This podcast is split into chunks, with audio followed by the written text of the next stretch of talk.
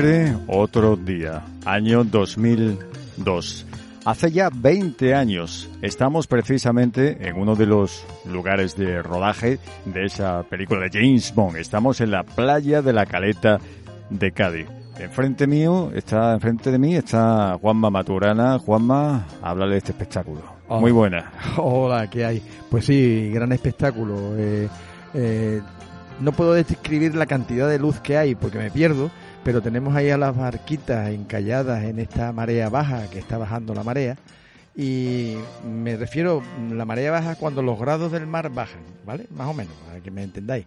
Precioso. Hay alguna, ahí veo la niña, ahí veo la pinta, y no mentira, y veo también a la, a, ver, ah sí, mi niña Loli. Son dos barquitas que están encalladas ahí y un espectáculo precioso. Precisamente donde estuvo el rodaje de, y la película de Muere otro día. En Madrid tenemos al director de Mundo Doblaje, José Manuel Álvarez. José Manuel, bienvenido. Hola, ¿qué tal? ¿Cómo estamos? Buenas tardes a todos. Pues muy bien, si no fuera por la sombrilla estaríamos así cerrados. Y aquí a mi lado está el abogado Antonio Martínez, gran conocedor también del cine. Muy buenas, Antonio. Hola, ¿qué tal? Un saludo a todos. Pues sí, hoy aquí en directo, acompañándoos aquí en la caleta, disfrutando de este día estupendo que nos está respetando además el levante, que es una cosa muy importante a tener en cuenta aquí en la caleta y que es un día fantástico el que estamos viendo, como bien decía Maturana, disfrutando de, del mar con sus barquitas eh, encalladas en la arena y, la verdad es que es un, un, un marco incomparable.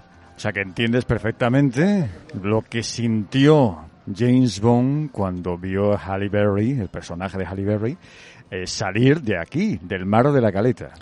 Hombre, yo lo entendí, pero la verdad es que yo no sé si Pierce Brosnan en ese momento estaba mirando la caleta o estaba mirando más a Halle Berry, ¿no? Porque Halle Berry la verdad es que se llevaba toda la atención de, de cualquiera que estuviera allí mirando, porque es de esas escenas que quedan, ¿no? Esa, esa recreación de esa salida de, del mar de Ursula Andrés en la primera película de James Bond, ¿no? En, en Agente 007 contra el Doctor No, que es una recreación y la verdad es que está fantástica. De hecho, yo creo que es mucho más atractiva, al menos para mi gusto, Halle Berry que, que Ursula Andrés y además que es, es, espectacular. Así que yo creo que Pierce Brosnan estaba más enfocado en Halle Berry y lo mismo le podías poner la caleta que le podías poner en cualquier otro sitio que no se va a ni cuenta.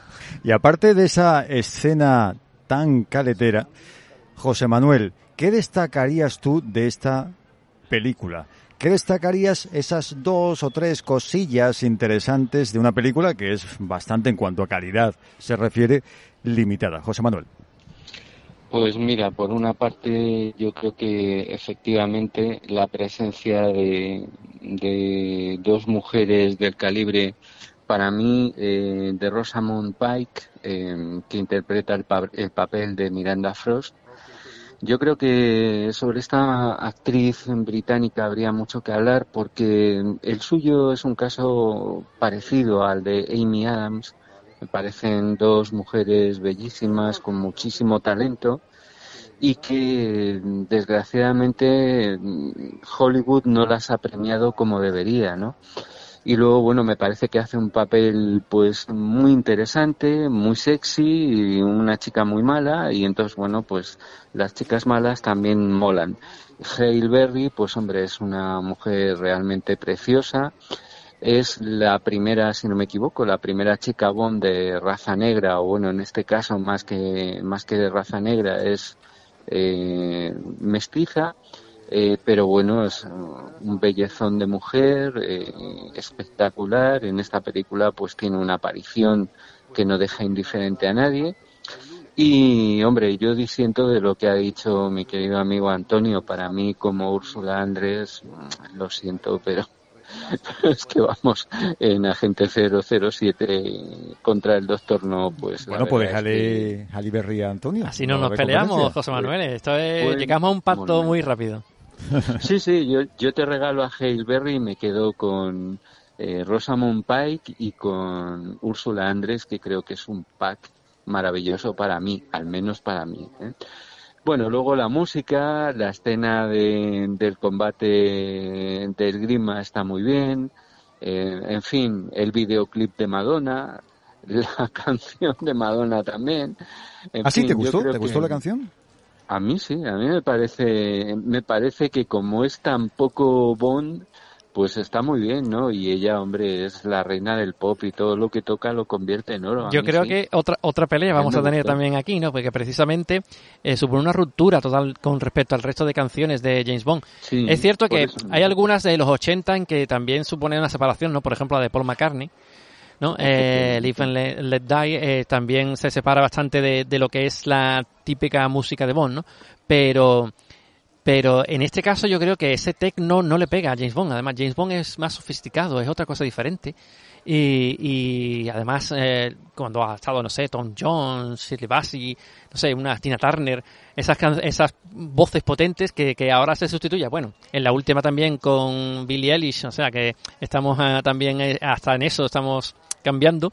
Ya no están esa, esas voces potentes para las canciones de James Bond pero pero no sé, a mí no me convenció ese, esa música tan techno, pop, uh, no sé, yo creo que James Bond es otra cosa. Oye, Matulana, tú que estuviste metido ahí, liado, eh, como, como, como, siempre, tú estás en todos sitios, en todas partes, en el rodaje, que es un rodaje que da para mucho. Luego en la segunda parte nos centraremos precisamente en el rodaje. Cuéntale a la gente que nos está escuchando cuándo sale la caleta en la película. Espera un momentito, cuéntamelo y que yo te escuche. Claro, y la gente también. Eh, ahora claro que sí. Eh, la caleta sale en el momento que se supone que, que, pasa por el malecón, que no es otra cosa que el campo del sur, y entra en el balneario de la caleta. El balneario de la caleta es un balneario de toda la vida de Dios, nunca mejor dicho, y, y entra en ese momento eh, cuando sale del agua la, la secuencia que todo el mundo espera. Y en ese momento, todo la, toda la caleta que estamos viendo aquí ahora mismo, que ya, ya, ya veréis las fotitos, eh, se crea como si fuera La Habana, ¿no? Lo que, lo que es Cuba. El, casting eh, es perfecto, desde, desde el camarero hasta el, que está en la entrada. Y el camarero va a estar con nosotros aquí, que es un gran actor español, Manolo Caro. El, el, camarero va a estar aquí.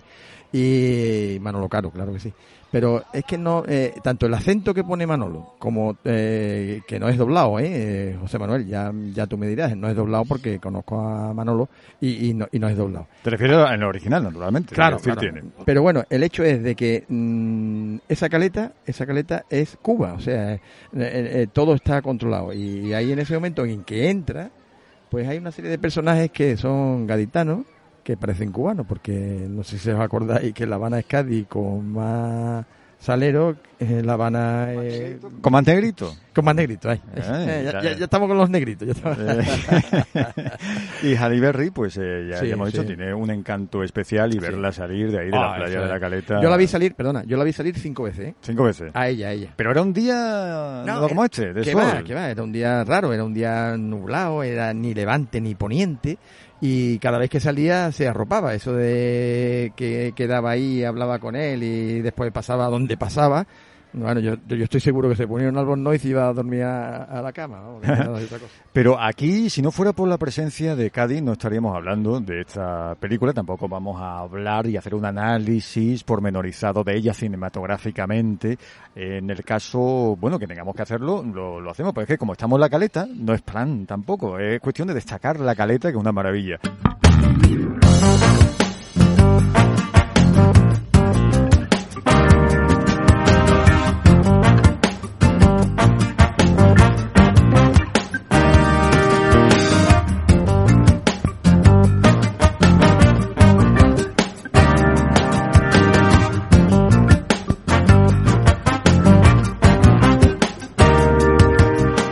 De Judith Dench es eh, uno de los puntos fuertes. Esta mujer, a tu juicio, como actriz, ¿qué virtudes tiene? Yo creo que tiene la virtud de los actores clásicos, y es que tienen presencia. Son actores que en cualquier circunstancia no es necesario que tengan un amplio guion, porque por ejemplo en esta película es evidente que no tiene una gran importancia en cuanto a, papel se refiere, ¿no? Pero claro, ha construido ya el personaje a través de las interpretaciones en otras películas anteriores y, y su sola presencia ya impone tanto desde un punto de vista personal, ¿no? Tú, ves, la ves y, y, ya sabes cuál es el personaje que tiene esa fuerza, ese dominio, que es capaz de controlar la posición, que está ni más ni menos que dominando y, y mandando a James Bond. Y, y, aparte de eso, ese saber estar en la, en la escena, ¿no? Está constantemente en, en, el plano cuando está presente y es capaz de, de atraer el plano. O sea, eh, domina la escena. Ya, yo creo que, fíjate, estamos hablando de Pierce Brosnan, que Pierce Brosnan es cierto que no es una gran estrella, es un, actor importante en cuanto a su importancia de, de, en cuanto a la fama que ha tenido, más que como actor en sí. No nos engañemos, no es un de los mejores actores que hay. Pero eso sí, tiene ese, tiene charme, ese encanto que atrae a la cámara. Pero en cambio, cuando está Judy Dench delante, eh, es capaz de robarle esa, la escena, ¿no? Y esa es esa actriz, ¿no? Esa, tiene esa importancia como, esa talla como, como actriz clásica que es, eh, que, que es, que es capaz de, de robar la escena a cualquier actor con la que, con, con quien comparta esa, esa escena. Y el coche me dejó muerto, ¿eh? Ese coche que se vuelve invisible, ¿eh? Maturana, tú que sabes mucho de coche, qué maravilla. Sí, no, es un... Sí, sí, es un coche que aquí le decimos que era eh, impugne, eh, no, no eh, ¿cómo te diría a ti? Desaparece, eh, o sea, casi desaparece de tal manera que la invención es fácil, o sea, tú ahora mismo te quieres meter ahí a, a, a aparcar el coche y tú te haces invisible, tú no lo ves, te viene el gorrilla y te dice, ese coche, y dicen, ¿qué coche?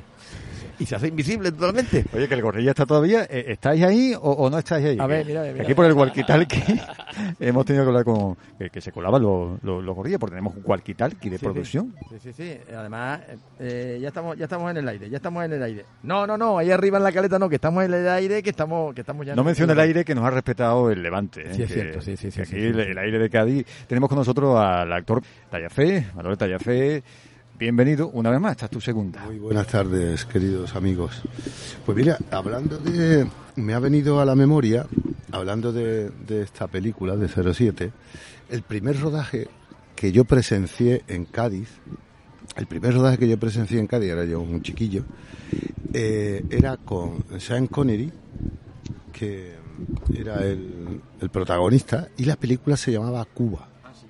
Sí, sí. Y entonces estaba la catedral, se rodó, era una escena que se rodaba en la catedral y estaban los contadores estos de los parquímetros, estos típicos americanos y tal. Uh -huh. Y Sin Connery los partía con un bate de béisbol, ¿no? Y era, era una escena de acción, era como la revolución cubana, era una cosa así la película. Y él fue el primer James Bond. Uh -huh. Sean Connery. Es curioso, ¿verdad? La, ¿no? Sí, coincidencia, sí. ¿no? De lo que estamos hablando. Y fue el primer rodaje que yo vi en Cádiz. Igual que este, ¿no? Eh, de 07 no me pilló aquí, me pilló, yo estaba trabajando fuera y tal también con cine o con serie, no me acuerdo. Eh, pero sí que recuerdo que fue un, todo un acontecimiento, eh, el rodaje de esta película en Cádiz. Eh, yo me acuerdo, bueno, yo en Cádiz he visto varios, varios, he visto a, a, a, a Michael Douglas en Cádiz, ¿no? También eh, rodando. Una película hacía un desembarco con una sodia ahí en, la playa de Santa María. Y este tipo de rodajes son maravillosos con una ciudad como Cádiz, que es un decorado eh, natural maravilloso porque es como La Habana, como el malecón de La Habana. Entonces, eh, está muy bien que, se vengan a rodar películas que aunque parezca paradójico, ¿no? Porque a veces cuando viene una producción americana, dice tú, ostras, pero si es más gasto venir a rodar aquí, es el, el movilizar a todo un equipo, que si rodaras en Cuba. Pero claro, yo creo que tampoco tienen tanta libertad de rodar los eh, americanos en primero Cuba. siempre el embargo que tienen con respecto Claro, a Cuba correcto. y segundo eh, en Cuba no creo que te puedas mover con tanta libertad como te puedes mover aquí me refiero a la hora de, de contratar a la gente de la producción y tal yo creo que en Cuba está todo más, mucho más controlado y sí, tiene que ser siempre más dificultoso para cualquier producción que se quiera rodar allí Eh, José Manuel, este director, Lee Tamahori, es un director, yo conozco poco, eh, Antonio eh, tampoco, no sé si sabemos algo de él, aparte de esta película. A ver, eh, este es un director neozelandés, mm, en fin, a mí la verdad, yo he visto un par de películas de las que ha dirigido, es es un director muy al gusto de, del público actual. Mm, a mí no me, no me dice mucho. Me parece que es más bien mediocre. Es pues un poco de la escuela de lo que luego ha venido siendo el, tipo este Taika Waititi o Waikiki o algo así que se llama. Y bueno, pues eh, es gente mm, que está muy, muy, muy, muy, muy criada, muy influenciada por el videoclip, eh, por el blockbuster fácil, por hacer un producto que visualmente sea muy atractivo, pero donde a lo mejor lo que falla, pues es la dirección de actores, es eh, el guion, es llevar, pues, digamos, una dirección muy, muy, muy de la película, un, montaje y una, y una edición verdaderamente técnica, con mucha implicación en la parte artística y un buen trabajo, ya digo, a nivel del equipo de rodaje y sobre todo una coordinación muy, muy a fondo con los actores, ¿no? Entonces, bueno, en este, en este sentido serían las antípodas, no ya por lo de Nueva Zelanda, sino de los grandes artesanos de Hollywood y sobre todo de los grandes artesanos del cine de acción. Entonces, bueno, pues, a ver, yo personalmente siempre he echado de menos eh, que en alguna de las películas de James Bond alguien eh, utilizara un poco la filosofía de trabajo de Sam Peckinpah, el poeta de la violencia, porque yo creo que si hay un personaje realmente violento y con unos tintes de sadismo importantes, pues eh, una cierta, unas ciertas dosis de crueldad, ese es James Bond y, lamentablemente no se ha llevado a cabo, digamos, un trabajo así en ninguna de las películas, aunque sí que es verdad que Daniel Craig es eh, quizá la versión más más asesina de más más sangrienta y sanguinaria de James Bond es el que más ensucia las manos. Y luego estaría en la misma línea pues eh, Pierce Brosnan y un poquito menos pero con mucha más clase Timothy Dalton, que para mí es el mejor James Bond junto con Sin Connery, que es el número uno, claro. Antonio. Sí, eh, cuando has hablado lo de la que has mencionado lo de Sam Peckinpah y la posibilidad de introducir, digamos, un cine más de autor, ¿no? En cuanto a las películas de James Bond. Eh, esta fue la última película que, hizo Pierce Brosnan, pero existía la, o al menos eh, existió el rumor de que se podía haber preparado una nueva entrega con Chris Brosnan y, estaba en conversaciones con Tarantino. O sea, que se estuvo al menos en mente de alguien la posibilidad de hacer de un James Bond con, con Pierce Brosnan y dirigida por Tarantino y escrita también por Tarantino, lo cual al menos hubiera sido interesante, ¿no? ¿Qué podría haber hecho Tarantino con, con James Bond, ¿no? Esa eh, poeta también de la violencia, que, por eso me ha venido a la mente al mencionar a Peckinpah, eh, una película de James Bond pensada por Tarantino, cómo la habría estructurado desde el punto de vista de, la historia. Ya sabemos que le gusta mucho fragmentar el tiempo y, la forma en que esa violencia había sido manifestada, ¿no? Porque James Bond es cierto que siempre suele ser una violencia mucho más irreal, ¿no? Es muy fantasiosa y prácticamente no vemos sangre. Eh, cosa que es completamente contrario a Tarantino. Pero pero hubiera sido al menos curioso ¿no? el, saber qué, qué pudiera haber salido de esa colaboración. Y te quería preguntar también, José Manuel, por eh, Judy Dench, por esta actriz británica. Vamos a ver, eh, Su Majestad Judy Dench es una actriz maravillosa.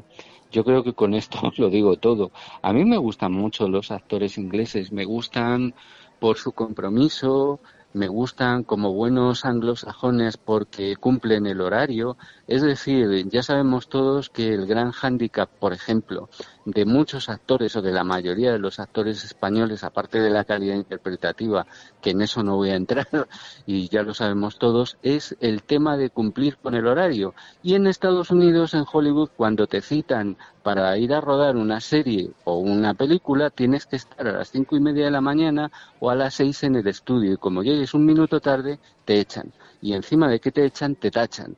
Y en cambio, la cultura del actor inglés, del actor británico, es muy diferente. Es una cultura del compromiso, es una cultura de la cultura, de conocer a Shakespeare, de conocer los grandes clásicos, de la cultura en general de la literatura universal en general y especialmente de la británica. Gente seria, gente profesional, que luego cuando acaban se podrán emborrachar.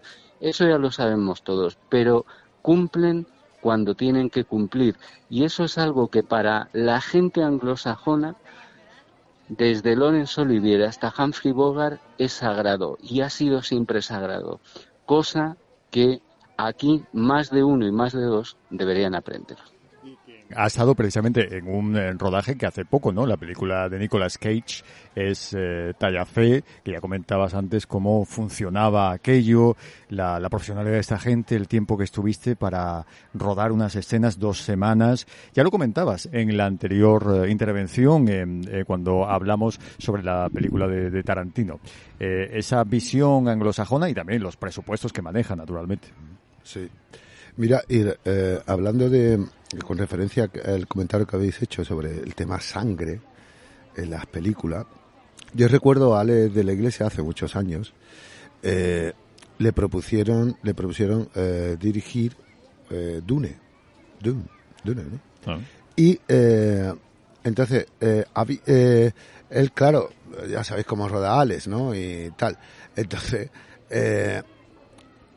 en su cabeza, lo, lo que él visualizaba como eh, película, eh, en los americanos le, cortan en el sentido de si se ve sangre, te quitamos 3 millones de dólares de presupuesto. O sea, se, funciona así en el cine americano. Ah. O sea, si hay sangre es un presupuesto, y si no hay sangre es un presupuesto más amplio. Claro, porque es que corren el riesgo de la clasificación. Allí en Estados Unidos eh, la clasificación es, es algo que es una espada de Damocles que tienes, que en cuanto se te pasa de la clasificación sabes que va a restringir el, la, potencialidad del público y eso para una producción que lo que pretende es recuperar dinero. Y entonces a veces ocurre que cuando eh, tú no tienes sangre tienes que tirar de otro tipo de escenas para generar y para provocar ciertas tensiones y sienta incluso rechazo, ¿no? A veces los, personajes tenemos empatía o los rechazamos, ¿no? Entonces, si cuando tú tienes eh, menos herramientas mm. para generar un, ambiente, pues tienes que tirar de otro. Entonces tienes que tirar de, diálogo, tienes que tirar de actitud, de, ¿no? Como hablamos, ¿no? De, eh, de, eh, de, de 07, ¿no? Como, como personaje, ¿no? O al personaje o le das o le das unas herramientas eh, que nos, que nos eh, generen eh, conflicto a nosotros mismos internamente cuando tú ves la película, ¿no? Que dices tú, pues esto sí, esto no, esto no me gusta, esto sí me gusta. Pero tienes que generar el conflicto. Entonces, las herramientas son fundamentales. Entonces, cuando no tienes una herramienta, como por ejemplo la sangre, el logore, todo, todo, eso, tienes que tirar de, de otro de otras herramientas y por eso a veces dibujas otro personaje que si tuvieras otras herramientas sería otro tipo de personaje. Claro, claro. Eh, Maturana, ¿a ti qué te parece Pierce Brosnan como James Bond? Bueno, mira, lo conocí en varias, porque claro, el, el, 007 muere otro día. Eh, estuve... ¿Pero muere otro día o...? No, no, no, muere otro día, nunca muere. Muere la última de Craig. Sí, sí, pero nunca muere. Eso siempre tú dices, muere otro día, ¿qué va? Otro día no hay. O sea, tú dices, pasa mañana, tampoco. Muere otro día, siempre. Y recuerdo de tener, venía con los niños, ¿eh? venía con la familia entera, porque, bueno, la familia entera, yo no sé, yo no decía era entera por la mitad, pero me refiero que venía con la familia y de hecho tenía un coche de producción, un, no voy a decir la marca. Una, merche, una merche. No, no, no, no, era una merche, no. Eh, no, no, no, lo diga, no, lo diga. no, lo voy a decir porque Curro se puede mosquear. Como se entere Curro con el coche que venía, que era un Land Rover, ya se me ha escapado. Bueno, eh, a lo que vamos. Y entonces venía con la familia y tenía, con la gente de Cádiz tenía gran eh, sabría, ¿no? O sea, era de, de los personajes que antes de empezar, ¿no? Tenía su, su estancia en un sitio, y, pero él iba con sus hijos, iba y la verdad es que yo la experiencia que tuve con él, que hablé un par de veces en inglés, tú sabes que yo domino el inglés, la fonética más que nada. Y alemán sobre todo. Sí, sí. ¿Cómo fue, Juanma, que tú estabas hablando del inglés y te dice, pero qué dice Pichia? Me está hablando en inglés. Sí, venimos de la Peña Enrique eh, Mellizo. Me estás contando. Sí, no, pero me entendí. Al final le gustaba las ortiguillas, las tortillas de camarones y la uchi. ¡Onda! Hombre, eh, la uchi es un, ha, ha, sido... Mira, yo recuerdo la primera película que yo rodé, que fue, eh, que era La vida de Onassis, eh, aquí en La Caleta, precisamente. La verdad que La Caleta es un sitio de bautismo en todos los sentidos. Yo me bauticé en el cine, en La Caleta. Yo la primera vez me puse delante de una cámara de cine, que luego fue la primera vez, pero luego no han sido tantas, porque las cámaras de cine como tal ya no están, ya no existen. Ahora rodamos con otro tipo de cámara, pero ya no rodamos con... Incluso en móvil, en móvil también, se, se, roda Correcto. con el móvil. Pues ya no, no rodamos en, eh, en, metraje, ¿no? Ya no hay celuloide. Eh, ya es otra cosa, ya es digital. Eh, entonces recuerdo que se cortó para el bocadillo. El ayudante de dirección, el director era americano, era eh, Íñigo Vallejo Nájera, primo de Colate, eh, Vallejo Nájera. eh, y entonces eh, la Uchi, como vio que se había cortado para el bocadillo y se había repartido bocadillos, decía desde arriba de aquí de la caleta, queremos bocadillo, queremos bocadillo, queremos bocadillo. Y claro, se metía el sonido y tal. Entonces suben y tal que se calle. Entonces no sé cómo lo consiguió, pero se bajó con la bicicleta y se metía por el plano, se cruzaba. Estábamos rodando y pasaba con la bicicleta por medio del plano entre la cámara y, los actores. ¡Queremos bocadillo! Y ese Íñigo Vallejo Nájera se recorrió la caleta cuatro veces detrás de ella. Ella con la bicicleta. Eh, y luego coincidí con Íñigo en casa de Alex de la Iglesia, que vino con el director de fotografía del Día de la Bestia. Y entonces eh, vino a merendar y le digo, ostras, digo, Íñigo, digo, tú y yo nos conocemos. Me dice, sí, digo, sí, sí. Yo te conocí en Cádiz, en, la, en el rodaje de esta película, de la vida de, de Onassis, eh, que tú eras el ayudante de dirección. La escena que yo rodé era con Anthony Quinn y tal. Bueno, para mí fue, eh, ya te digo, un bautismo que yo dije, yo quiero dedicarme a esto. Eh, y le digo, me dice, le digo, yo te conocí a ti en Cádiz eh, en este rodaje. Y me dice, por Dios, pero si de eso hace 20 años, más de 20 años, ¿cómo te puedes acordar? Digo, pues porque fue mi primera película. Y la panza de correr que te diste detrás de la Uchi por Cádiz, digo, eso, vamos, ha sido una, era una fantasía para ella. Porque decía, guapo, le decía, la Uchi le decía al Íñigo, guapo, y, y, él corriendo detrás de ella, digo, le hiciste pues, realidad una fantasía a esta mujer y tal. Claro. Y fue súper divertido. Claro. Bueno, pues fue mi bautismo en cine. Yo cuando me puse delante de esa cámara de cine me pagaron 35.000 pesetas por sesión, que hacía una figuración especial. Jugué con Anthony Quinn al ajedrez, imagínate, para mí eso fue todo un... Y, y ese fue mi bautismo, o sea, la caleta es un gran lugar de bautismo en todos los sentidos. Pero Tanto no, como el gaditanismo, ¿no? Como el, eh, si no te bañas en la caleta no estás bautizado como gaditano, en muchos sentidos. Pero hay que tirarse por el puente canal. Yo no me tiro en mi vida. Eh, pues yo he pasado por abajo. Yo, digo, yo soy raro, pues no me he tirado nunca. No, yo soy de pasar por abajo. Pues yo también. Yo soy más de, Mira, perdona. Yo soy más de cueva, yo soy más cangreo, soy más de cueva. Eh, que no, que lo que no sabe la gente que nos está escuchando, bueno, los oyentes, quién es la Uchi. La Uchi es un personaje gaditano que lleva muchos años aquí y su bicicleta y su cariño a las personas humanas es grande, entonces se meten todos los fregados y, y, y lo que está contando eh, Manuel Tallafé es, vamos, eh, ya de, pues, desgraciadamente se nos fue, pero bueno, ha sido siempre un personaje aquí en Cádiz.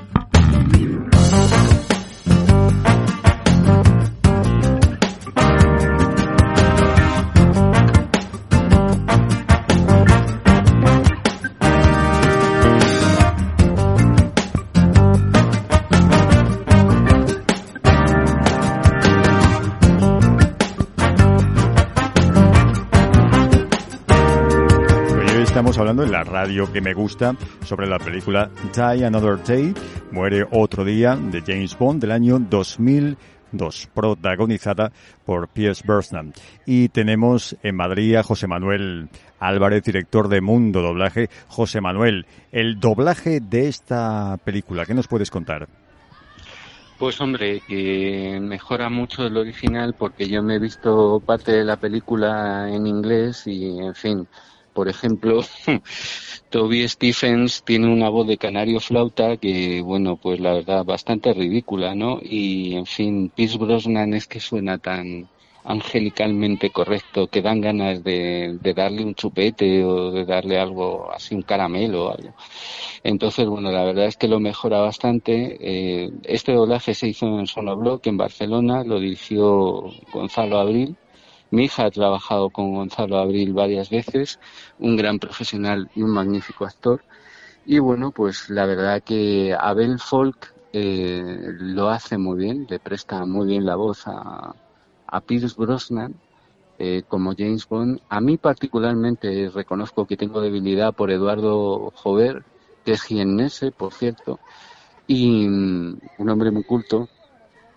Y es el, el hombre que doblaba casi siempre, o dobló prácticamente siempre a Pierce Brosnan en la época de eh, Remington Steele, que fue cuando en televisión, eh, con Stephanie Zimbalist como coprotagonista, y fue cuando en esa época se empezó ya a rumorear con mucha fuerza el que este hombre eh, tomase la responsabilidad de interpretar a James Bond. aunque luego le tocó esperar bastantes años, ¿no? Fue un James Bond tardío.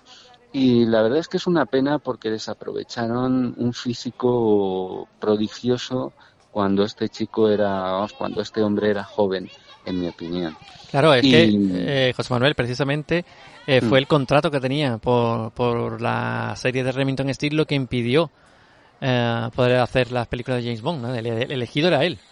Pero hubo esos impedimentos, la productora se negó por completo a romper el contrato y por eso tuvo que aplazarse, ¿no? Y no sería, y se buscó a Timothy Dalton, que como bien has dicho, es, un gran James Bond. De hecho, es el, el, prototipo del James Bond que hizo posteriormente Daniel Craig, es el de Timothy Dalton. Ese mucho más serio, mucho más asesino, eh, es el de Timothy Dalton, que por cierto la primera de las películas es muy buena. A mí me gusta bastante Alta Tensión.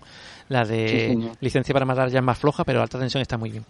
Y y eso, eh, yo creo que fue esa ansiedad ya, ¿no? Eh, la idea de que era el advenimiento del James Bond esperado, La, esa, esa, espera que se tuvo hacia, hacia Pierce Brosnan cuando vino, yo creo que al final no terminó de cumplir las expectativas, creo yo. Yo creo que realmente si te pones a comparar, y siempre dejando fuera a, fuera de categoría que es George Lazenby, que porque no era ni actor ni era nada eh, cuando interpretó a James Bond, eh, probablemente es el James Bond más flojo. Pierce Brosnan tiene mucho encanto, pero, de hecho, a mí me encanta en Remington Steel, está fantástico, eh, parece que está escrito a su medida eh, el personaje, pero en James Bond eh, le queda un poquito grande porque no da la talla en cuanto a esa dureza. ¿no? James Bond tiene que ser seductor, que en ese, sentido yo creo que Pierce Brosnan sí que lo cumple perfectamente, pero la idea de la dureza no la da. Y ni aunque le pusieran el, ni aunque le pusieran el, la metralleta, ¿no? que yo creo que precisamente uno de los de las cosas mm, malas que, dio el paso las películas de James Bond de, de Pierce Brosnan fue los que le pusieron la primera vez la metralleta a James Bond. Hasta entonces James Bond era un asesino selectivo. Mataba a, a varias, a dos, tres personas en, una película, o a lo mejor simplemente al malo final, ¿no? Pero, pero a partir de ahí le pusieron las metralletas y ya era James Bond, no era James Bond, era Rambo, matando a 200 personas. James el macarra, porque antes mataba con silenciador y era discreto. Y de repente se convierte en un escandaloso macarra. Exacto, exacto. Esa discreción que debe tener un, agente secreto, no, ya de secreto no tenía nada. A ver, a mí, a mí me... la metralleta un megáfono en la metralleta. a mí me gustaría, a mí me gustaría añadir algo y es que yo creo que desgraciadamente para Pierce Brosnan em, le llegó tarde el papel. Yo creo que para mí el cuarto protocolo marca un antes y un después en la, en mi opinión, ¿eh? en la filmografía de Brosnan. Y yo creo que ese momento hubiera sido el ideal para que este actor irlandés hubiera desempeñado el personaje. Ahí sí, ahí, vamos, en mi opinión, esa es una gran película. Él realiza un papel excelente que en ciertos momentos, solo en ciertos momentos, me recuerda a, a 007 y la verdad es que yo creo que a este hombre es que le llegó tarde. Y aparte tuvo la mala suerte también de que Timothy Dalton dejó el listón muy alto. Timothy Dalton debió seguir con el personaje. Estaba previsto, de hecho, que al menos hubiera habido dos películas más. ¿Y qué pasó? ¿Qué pasó? Bueno, pues que al final eh, no se llegó, no cristalizó, no hubo un acuerdo económico y bueno, pues ya digo, yo creo que yo creo que fue una verdadera pena. A ver, eh, hay otro actor, el único, creo que es el único norteamericano hasta la fecha que ha estado, el que ha estado más cerca y de hecho fue el que interpretó el personaje de James Bond eh, en Octopussy, que fue James Brolin, que lo tenía todo Era alto, casi dos metros, era guapo, era un tío además que siempre ha estado lleno de músculos hasta las pestañas, masculino al 100% y además un hombre muy, potente, muy sexy, ¿no? Entonces, desgraciadamente, esa es otra de las eh, cosas inexplicables que, que, han sucedido con este personaje. Yo creo que simplemente porque esa idea de, de, que debe ser británico o al menos de la Commonwealth, ¿no? Hmm. Esa idea de, de, que no cualquier de cualquier país puede interpretar a, un agente británico y, mira que hemos hablado, por ejemplo, de Sean Connery, que es digamos el el James Bond ideal y no era inglés, ¿no? Era escocés. Eh, eh, y, y Pierce Brosnan que era irlandés. Eh, Quizá por el acento, ¿no? Porque les cuesta, si los actores británicos, también por su formación, que es esmerada, eh, no tienen problema para eh, eh americanizar exactamente en el, acento, y lo hacen muy bien. Sin embargo, no hay tantos ejemplos al revés. no hay americanos que hablen con esa. Puede ser eso o puede ser eso o también esa idea de, del imperio. Yo creo que también algo el orgullo, sí, el orgullo, el orgullo británico y por eso George Lazenby, a pesar de no ser actor y presentarse simplemente, que fue fue curioso, ¿no? Cuando, cuando buscaban al sustituto de Sean Connery y George Lazenby lo que hizo fue ir al peluquero de Sean Connery para que le, le, pelara exactamente igual que a Sean Connery y se presentó allí y le dijo, no, yo he hecho no sé cuántas películas en Australia, que era mentira, era un modelo y, lo contrataron, ¿no? Pero claro, era, era australiano, o sea, que pertenecía a la Commonwealth y yo creo que esa, esa idea de que, como bien dice José Manuel, Brolin podía haber sido un buen James Bond, pero claro, era americano, totalmente, 100%. Y, y entonces eso dificultaba mucho que, la posibilidad de intervenir como en ese personaje. Pues a mí me, vais a perdonar. Acércate, acércate a mí me vais a perdonar, pero a mí me hubiese encantado disfrutar de un James Bond de Sean Connery con una edad ya de mayor. Me parece porque Sean Connery ha ganado, ganó tanto con los años, eh, ganó tanto, tanto con los años interpretativamente y, de estar nada más que, que era un señor que estaba y que estar nada más verlo ya, ya era de disfrute. Me hubiese encantado ver un agente secreto eh, mayor, porque creo que ahí también eh, se ha eh, generado e-, ese estereotipo ¿no? de, James Bond, de joven, de una edad. No lo digo por mí, ¿eh? no lo digo porque cuando te, José Manuel, cuando has dicho lo de que hace, eh, cuando a este le llegó, a Pierre Brosnan le llegó ya mayor, digo, tío, Dios mío, cuando me llegue a mí, será un James Bond con tacataca, me, va ahí con el tacataca dando porrazos. Pero quiero decir eso, a mí me hubiese encantado ver a Sean Connery haciendo un James Bond de mayor, de Sí, porque cuando ya cuando hizo Nunca digas nunca jamás, que no es un James Bond oficial, él ya estaba talludito, pero el problema es que precisamente le pusieron la peluca, eh, no, al revés, era, era, era, al revés. o sea, como bien dices, no sé, por ejemplo, un guion que se hubiera planteado, James Bond está retirado y lo necesitan para una última misión o algo así, y alguien, pero, pero ya, pero ya Sean Connery, exactamente, un Sean Connery canoso, un Sean Connery eso calvo, eso hubiera estado bastante bien. Que lo hubiera hecho de, de disparate y que hubiese sido, eh, hubiese sido también refrescar la imagen de, de, de 007, porque la imagen de se desgasta. Eh, veamos los torrentes. bueno, lo digo porque cada vez que hablamos de 07 me acuerdo de los títulos de crédito de torrente, de, sobre todo de la 2. Eh, bueno, pues quiero decir eso.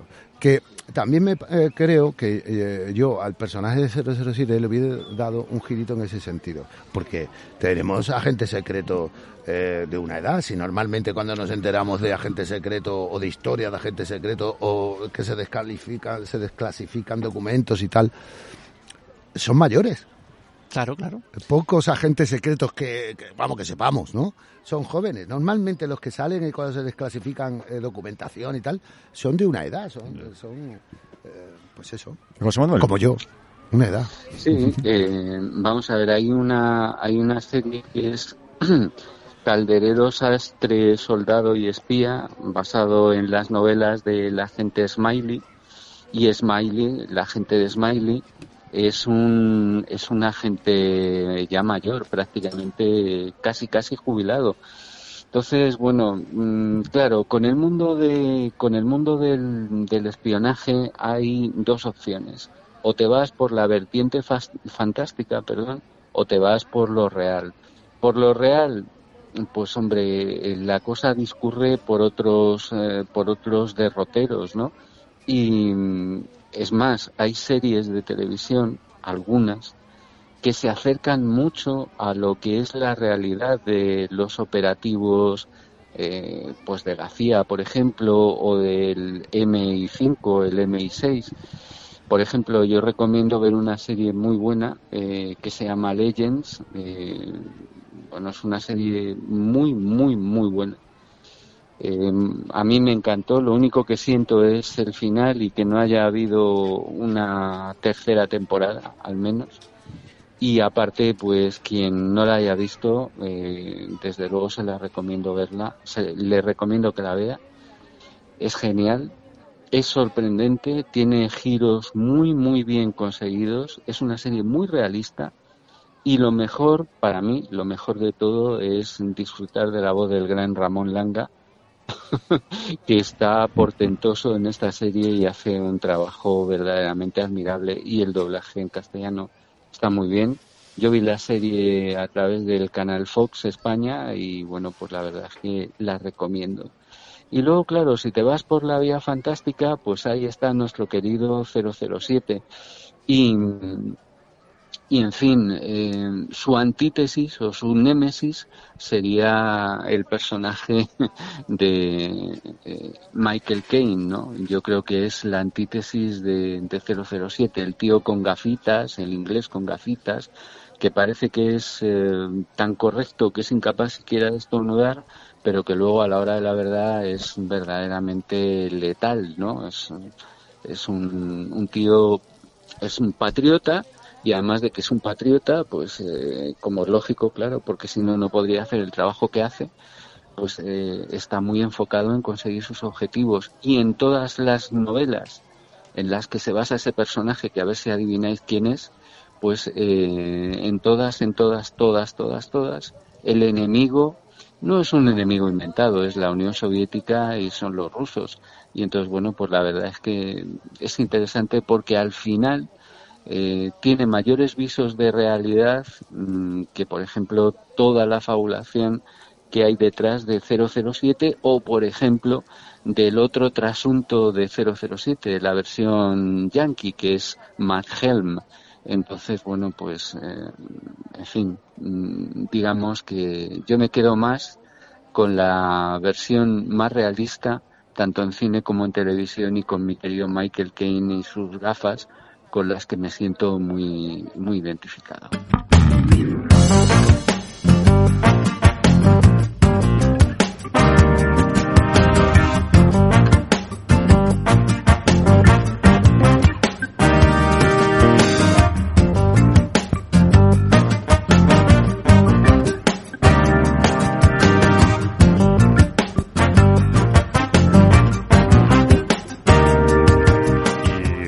Como enemigo ha cobrado actualidad. O sea, parece que estamos mm, retornando al pasado antes de la caída del muro de Berlín, la, el nuevo periodo de Guerra Fría, pero no vamos a entrar, no vamos a entrar ahora en eso.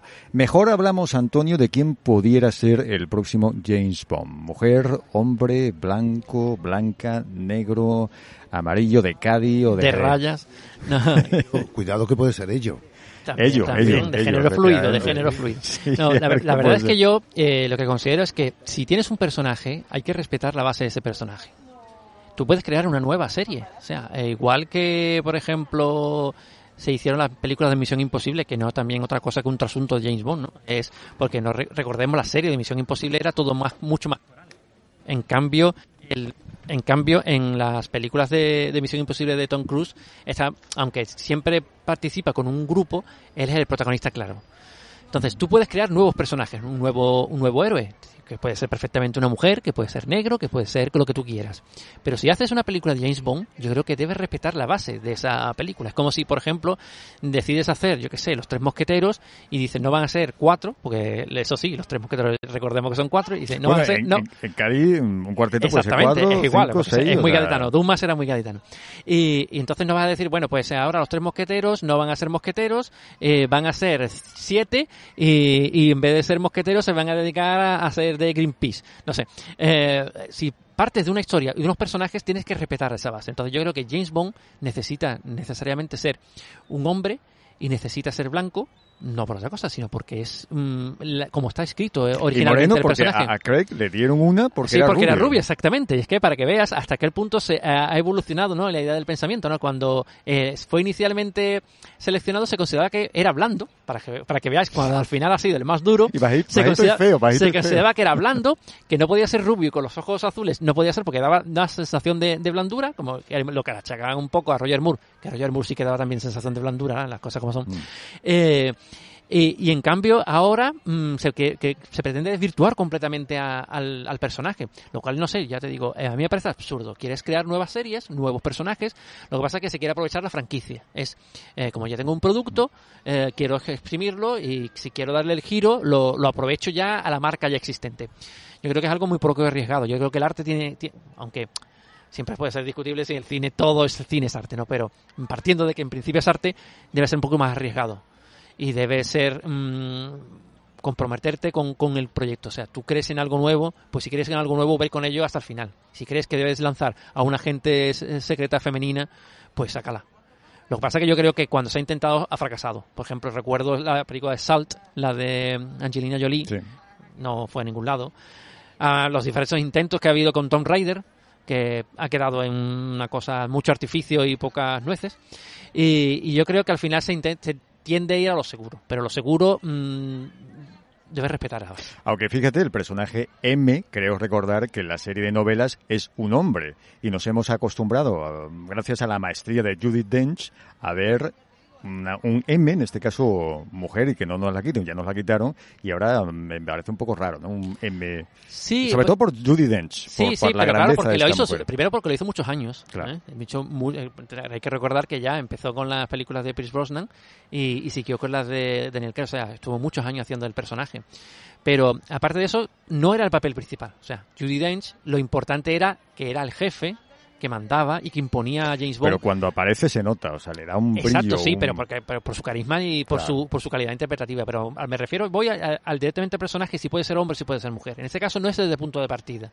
O sea, eh, no es como James Bond. James Bond tiene un carisma, tiene una particularidad que también se ha ido desvirtuando, ¿no? El último James Bond Llorica, que, que, que tenemos. eh, un- O sea, el- pasa del más duro a... Exactamente, al más, al más llorica, ¿no? Ah. Y no sé, eh, James Bond es otra cosa. ¿Queremos inventar? Pues inventemos otra cosa. Pero James Bond es un tipo Lo que quiso blanco, un- Fleming que exactamente. fuera su Es autor. un tipo, era un asesino.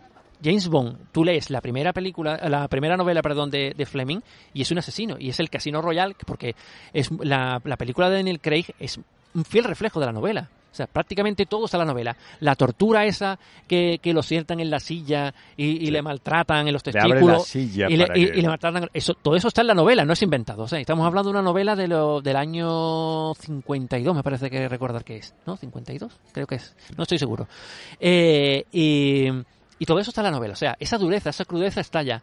¿Por qué se quiere desvirtuar? Porque vivimos ahora en el mundo de los ofendidos. No sé, yo, yo creo que, que hay campo para todo. O sea, el que quiera una los protagonistas mucho más blandos o que sean femeninos, pero James Bond es otra cosa. Y, y yo soy partidario del James Bond antiguo.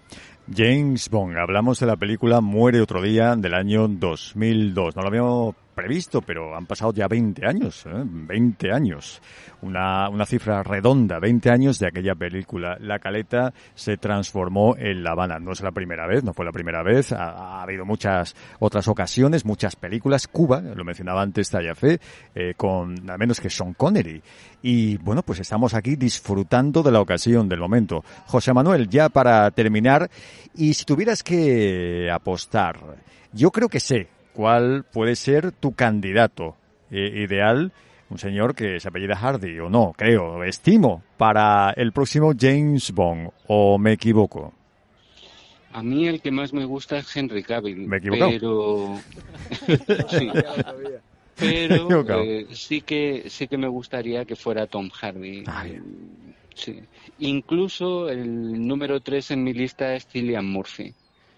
Eh, los tres, cualquiera de ellos tres, creo que haría un gran, un gran James Bond. Pero ¿no te parece que Hardy, lo, los tatuajes que lleva, no es un poquito para el Bueno, personaje? pero al final los tatuajes están el maquillaje, ¿verdad? Sí, ¿no? nos Se puede, puede- decir que cuántos correcto. actores hay, ta- hay tatuados que después desaparecen. En ese sentido no hay ningún problema. Pero yo creo que Hardy eh, es demasiado, demasiado Hardy en ese sentido de que es un actor muy... eh, físicamente dan más demasiada dureza. Yo creo que fíjate lo que decías de, de ¿Demasiada tú crees? Pues de, demasiada dureza me refiero de en cuanto a físico, ¿no? Yo lo que veo mu- mucho más corpulento, mucho más que, que- que es cierto que al final lo- el peso se gana, se pierde y, y eso también, pero eh, no- le veo un poco rudo. Bueno, eso decían también de Craig, que Sí, era sí. un tipo rudo, que era... Pero la, la opción de Cillian Murphy eh, no crea, yo no creo que vaya muy mal desencaminada. ¿eh? Yo creo que, que sí que puede dar el perfil del nuevo del nuevo Bond. Sí, pero Sí tienen que dar. un maquillaje bueno para que sea mujer, ¿no? O Bueno, medio medio, fluido, la cosa, ¿no? Eso sí, eso Para sí. No, pero, pero si nos centramos y nos Jane- ceñimos Jane al- al- a James, James con ese, Sí. yo creo que podría dar eh, el. Oye, el ¿sabéis que la, la Monipenny, que me he enterado por aquí, la Monipenny de esta película de Muere otro día se apellida Bond? O sea que ella sí, Sí, podría señor. decir aquello, Manuel. Sí, señor. Samantha Bond. Sí, sí, sí. Y, al final, lo- ¿os acordáis del momento de la, de la, eh, bueno, la gafa esa que tiene maravillosa, del personaje John Cleese, que es un maestro de- del humor británico, de los Monty Python nada menos. Eh, bueno, está ella muy ilusionada porque, bueno, se la ve muy cerca, muy, muy cerca de su eh, amor platónico en esta película. Ya con Daniel Craig ocurrió lo que ocurrió. Eh, pero en esta película y en otras anteriores, ella, Moni Penny, pues quiere, quiere, quiere con, como se dice por aquí, quiere con James Bond, pero no lo consigue. Y en esta ocasión parece que sí, pero al final no. Es obra de esas gafas maravillosas. Mira, yo llevo una parecidas, pero que no tienen el mismo efecto. No puedo yo ponérmelas y verme con Halle Berry, que, es lo que vamos a hacer. A mí, a mí no, me, no me sale, a lo mejor estas mismas gafas se, la, se las pilla eh, José Manuel y lo mismo es capaz de entrar en el mundo ese de Halle Berry. Bueno, pues ya con este toque de surrealismo gaditano mm, eh, final, vamos a casi casi a despedirnos, pero antes quiero saber la opinión de, de José Manuel, no, de, también de José Manuel, pero de Maturana, en cuanto ya lo del coche me lo ha dicho, me lo ha dicho lo del coche, que él es un gran conocedor. Él, tú eres eh, subcampeón de Europa de marcha atrás, pero de coche. Correcto, correcto, de coche, sí. ca- Subcampeón de Europa, que no es lo mismo que campeón, porque subcampeón, como decía mi amigo. Eso es todavía más, ¿no? Sí, sí, eso es mucho más. ¿eh? Campeón es campeón, pero subcampeón de Europa, pues mucho más. Y la verdad es que, bueno, por lo del coche, estás tú ahí dándole que te pego. El coche, verás tú, eh, el que se utilizó aquí precisamente fue un convertible, como dicen los cubanos, cuando entró en la caleta. Fue un convertible, que es un descapotable, ¿no? Para nosotros, un cabrio, como tú quieras decirlo. Yo conozco incluso un mini cabrio, un mini one, que todavía está por ahí, que es muy bonito, de, que lo quiera, que me lo diga. Pero bueno, que ¿A cuánto, ya- cuánto está? Pues lo tenemos en 24.000 euros. 24.000 euros, vale. Sí, sí, y está perfecto, con 20.000 kilómetros. ¿Sí? Y el que lo quiera comprar ahora mismo, que lo compre. Venga, venga, que llame a un- una, unas comisiones, ¿no? Sí, algunas comisiones. Pero bueno, curro, que esto no tiene nada que ver con la merche, que esto es una cosa que se me ha escapado a mí, que en el mundo del Bueno, automovilismo... volviendo al, al, al- al- Sí, al coche de sí, James sí. Bond de la película Muere otro Sí, día. Sí, ese coche es invisible. Ese Eso- sí que murió. Ese murió ese ese- día. Sí, sí, sí, ese, ese murió, pero aparece otra vez. Anthony Quinn. Anthony Quinn, no, ¿y cómo es? Anthony Quinn, ¿cómo es este que, que la- el mentalista? A ver, eh, ¿cómo Anthony, era? Anthony Blake. Anthony Blake. Anthony Blake. Es que Anthony Quinn, Anthony Blake, Anthony es el mismo, pero Anthony Blake es fruto de tu, de tu mente. El coche estaba ahí, pero ustedes no lo veíais. Maturana, pero qué Dime. mala suerte que el cochazo que le dio Bueno. el, el tipo este y se encuentra al coreano Sí. con un coche que prácticamente tiene todos los inventos de excepto que no se, se invisibiliza. Sí, sí, pero bueno, ahí estaba, tío. Es que ten en cuenta que los coreanos han hecho un, un coche ahora mismo, eh, el Hyundai Ioni 5, que es 100% eléctrico, y se han apresurado, en dos años han hecho un pedazo de coche de, de 100% eléctrico. Otra vez, Curro. Perdona, la Merche es la mejor, ¿eh? Eh, Vamos a darnos tontería, porque Curro está en los barrios, eh, en y Cadimar. Mercedes en la Cadimar, provincia de que es el que nos ha puesto el coche aquí, que hemos venido en el EQB, y la verdad que muy contento. Pero bueno, eso es lo que quería decir. Pero no tiene pistola ni metralleta. ni no, nada. no tiene, pero si la llevas dentro, sí, de esta de... Sí, la llevas dentro, hombre, la- de las las del carnaval, la de- la del carnaval de, del Cádiz que estamos diciendo siempre. De Manolo Santander. De Manolo Santander. Si la llevas dentro, no hay problema. Bueno, esto es un poco, claro, el, eh, el humor de Cádiz, el humor inglés, casi, si no fuera por la lengua, muchas veces, ¿verdad? Eh, nos entenderíamos, nos entenderíamos. Perdona, Benny Hill es de Cádiz. ¿Es de y Cádiz? Denny Grigan, su productor, director y guionista, también. Hombre, y John Cleese también, que sale en esta película. Yo creo que sí, los Monty Python, de, de, de Cádiz toda la vida, pasado por, por, por, por Oxford, o Cambridge, eh, uno de los dos, Oxford, que dicen los, los Oxbridge, británicos, Oxbridge. pero quitando el Offrey, está la caleta. Sí, no, no, Y además de la segunda guada, que también es un Sí, sí, privilegio. pero no, no, ellos ¿no, son de? Cádiz, Cádiz, Cádiz. La segunda guada ya, la, la segunda guada tiene su punto también, ¿eh? Hombre, claro. Hombre, mientras que no se inunde. con, eh, con el efectivamente bueno pues eh, gracias Maturana una vez más gracias yo digo gracias al coordinador logístico fíjate porque eh, fíjate gracias también a Antonio Martínez gracias Antonio Martínez gran conocedor del mundo del cine abogado de Jerez gracias también a el director de Mundo Doblaje Enciclopedia de una, una memoria eh, eh, prodigiosa, extraordinaria, que el otro día le pregunté, eh, os entera, ¿no? Una película, varias veces me ha pasado. Y me dijo, sí, sí, me acuerdo, me cuenta la película. Digo, ¿cuándo fue la última vez que la viste? Y me dijo, creo que hace 20 años, o 25 años, o más. Y me dice, fui al cine tal de Madrid, eh, con mi, la que hoy es mi esposa. ¿Algún secreto, José Manuel, para esa memoria que, que tú tienes, que te acuerdas de tú? Pues eh, no. La tienes, la tienes, un don divino. Yo creo, yo creo, José Manuel, que son las palomitas, que las tienes contadas y son 25 y te acuerdas de todo. Manuel, un día, te- un día tenemos que quedar tú y yo hacer una sesión de, de cine para que me despellejes vivo. Ve- Vemos un par de peliculitas mías ¿eh? y me despellejas vivo. Pues, estupendo. ¿Y si llama Antonio de la Torre? Se llama- No va a querer venir, no va a querer venir. va a salir, va a salir bien. No va a querer venir. Antonio no va a querer por, venir. por cierto, por cierto. A lo mejor Javier Gutiérrez sí. Bueno, Pero la cosa es cómo salgan después de la crítica de ese hombre, porque lo, su crítica es fino. se, vamos, demoledora. Lo que, Demoledora. os iba, lo que os iba a decir, eh, Harry Palmer era el personaje del que hablaba, de Michael Caine, y os recomiendo sobre todo una película que a mí me, me gustó mucho, hace unos 40 años también, que fue eh, Funeral en Berlín. Creo que es una gran película de espías y muy realista sobre lo que es el trabajo de- del servicio secreto británico. A mí desde luego me encantó. Sí, José Manuel, porque eh, si nos fijamos en el Servicio Secreto Español, mira, yo me acuerdo que teníamos un proyecto que con Alex eh, que se llamaba eh, eh, Comando Freak. Comando Ah, Freak. sí, y era sí, sí. eh, y es una serie, o sea, es un proyecto que surge por eh, el acontecimiento magno que hubo, que un agente secreto se dejó el DNI en una cabina, no sé si os acordaréis de eso. Sí, sí me acuerdo. Esa idea- Cuéntanoslo después en el Vale. otro bloque, porque tenemos que terminar. Gracias, saludos a la gente que nos está escuchando en Madrid a través de Radio Tentación 91.4 en Sevilla, Onda Sevilla y en todas las radios que aparecen en nuestra web, la radioquemegusta.com. Gracias a todos, hasta la próxima. Hasta la próxima. Chao, hasta luego, adiós. Hasta luego, José Manuel.